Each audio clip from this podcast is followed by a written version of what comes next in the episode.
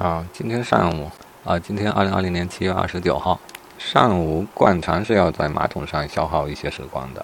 这种习惯可不算好，要不是年轻的话啊，我的意思是不算很老，否则这样的习惯必然会带来一些立竿见影的损害吧，对于身体而言。好的，这毛病得改。好，回头继续说。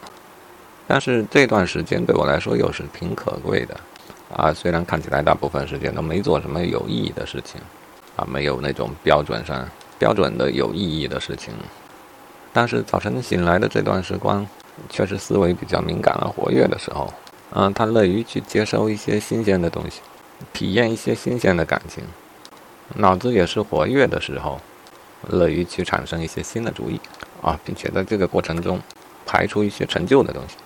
好，直接说今天干啥了？好了，今天是比较例外的啊。我指我的行为，往常这时候要么遐想，要么翻手机。今天是拿了一本书进洗手间。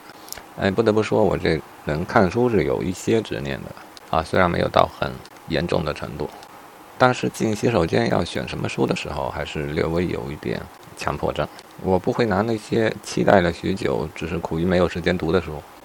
那些我觉得会从里面找到人生的意义或者共鸣的书，那些严肃的书，啊，总之我挑了一本郭敬明主编的罪小说，啊，我想说我没有不敬的意思，但这么说又有什么用呢？这样的行为如果被理解为不敬的话，它已经就是不敬的，任你说破天，它也是不敬的，而且说实话，在我的内心里，它就是不那么尊敬。总之呢。别总之了，我喜欢用这些连词，但经常用的毫无逻辑。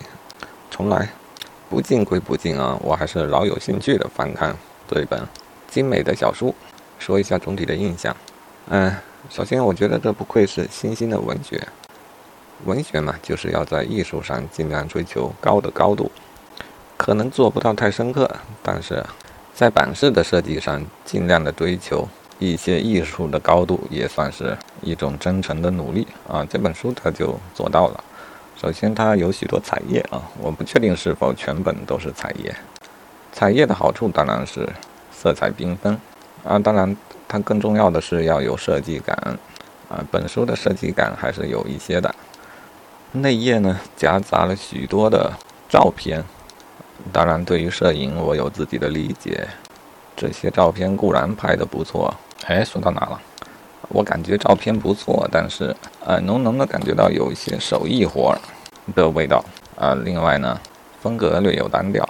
好了，就不瞎评论了。总之，在排版装帧的方面，这个小叔还是很用心的。然后就说正文吧，看了一些类似散文的东西，确实挺散的。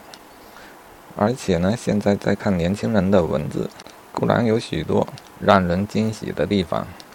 但若涉及到人生的感想，或者一些更深刻点的话题，我便难以克服我这四十多年来形成的先入为主的、已经快成系统的世界观和价值观的桎梏，从而总想发表一点相反的意见。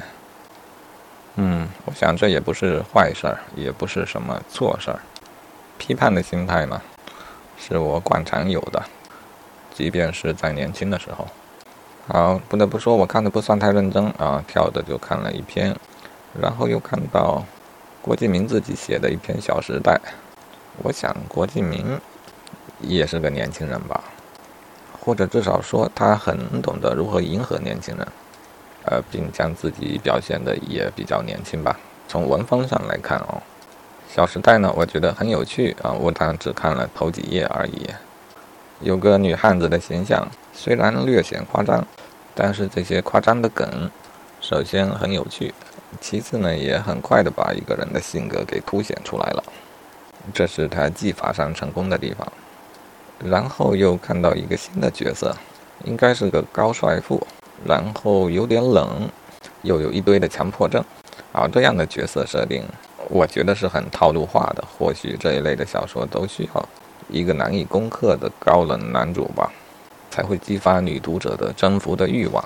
我猜的啊，个人感觉。但我也就看到这里便打住了。啊，今天还有许多任务要完成啊，现在做一个记录吧。嗯，就说这个高冷男主的这个角色呢，突然又给我一点感触，我觉得也可以创造这样一个角色，在我的故事里，我想他是会迎合相当部分的女读者。另外，整体上我又觉得可以从心理学上找到一些支撑，把这整个来龙去脉交代的不那么唐突。好，我的设想也是一个先天条件很好的男主，拥有许多优点，但同时又有明显的缺点。这个缺点让人觉得很难于接近他。我想在言界中也制造这样一个角色，也可以是强迫症这一类的缺点吧。细想来，每个人或多或少的都有一些强迫症，而且呢，人物的性格设定其实是不可设定的。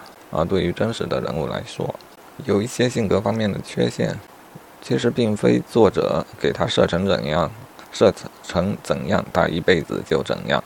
对于真实的人来说，他顶多是暂时可能没有意识到自己某方面的特性，但是作为自由的意志，他也很可能在某一天会意识到的。因此，人的性格绝非一成不变的。又或者一些层级不够高的潜意识当中的性格成分，当他遇到更高级的，或者说更底层的性格方面的特性的话，潜意识里的这种性格取向的话，低阶的情节啊，不是情节，性格设定，可能瞬间就被高阶的性格设定给秒杀了。从这个角度上来看，人的某些方面的性格都可能突然做出转变。而我大致的思路，也就是一个有强迫症的男主，当然他其他方面得足够优秀，不然就会彻底被人评定为渣渣，而不再对他的整个人生会感到一丝的兴趣，去追随他性格的发展。啊，一个有性格缺陷的男主，当然他难于得到，呃，难于与他人接近，或者说女女主们啊，追求他的过程，但不说追求吧，就是互相生活的过程。就会经历各种纠结，既不能放手吧，又觉得特别烫手。嗯，好，那这种时候解决之道啊，其实就是不能太在意。设想如果能够成功的征服男主的女主呢，她其实应该有自己独立完善的人生观和世界观，因此她不会太纠结于，她不会像其他女主一样，单纯的纠结于得到他、征服他或诸如此类的。如果把自己的人生目标捆绑在另外一个人身上，这样的人永远算不上一个强大的人。所以呢，女主呢，她可能条件、出身或成就各方面远不如，但是如果她够强大，能形成的一种性格魅力，或许是能被男主意识到的、感受到的，并且能够吸引住他。然后他们之间可能会产生一些更高阶的情感，更高阶的情感，分分钟的秒掉了。低阶的情感障碍，所以到那个时候，女主也不会因为男主有强迫症而无法接近男主，男主也不会再固守着他的那一些情感方面的缺陷，他很可能就突然洗心革面、脱胎换骨了。大致就是这样一个情节。简单的总结就是，爱情可以涤荡一个人的灵魂。嗯，好，那这个事儿就说到这里为止。昨天好像还有个小灵感，啊，灵感往往是从只言片语来的。昨天好像看到有一个标题叫做“霸道的宠物”，正如某一天我看到一个标题叫做“骑狼的兔子”，便有感而发写了自己的一个小故事一样。我觉得“霸道的兔子”呢，也是一个好的标题。如果我并不善不善于发散性思维。那么我并不介意做许多命题的作文。好的，这就是今天关于文学或小说创作方面的一些感想的记录。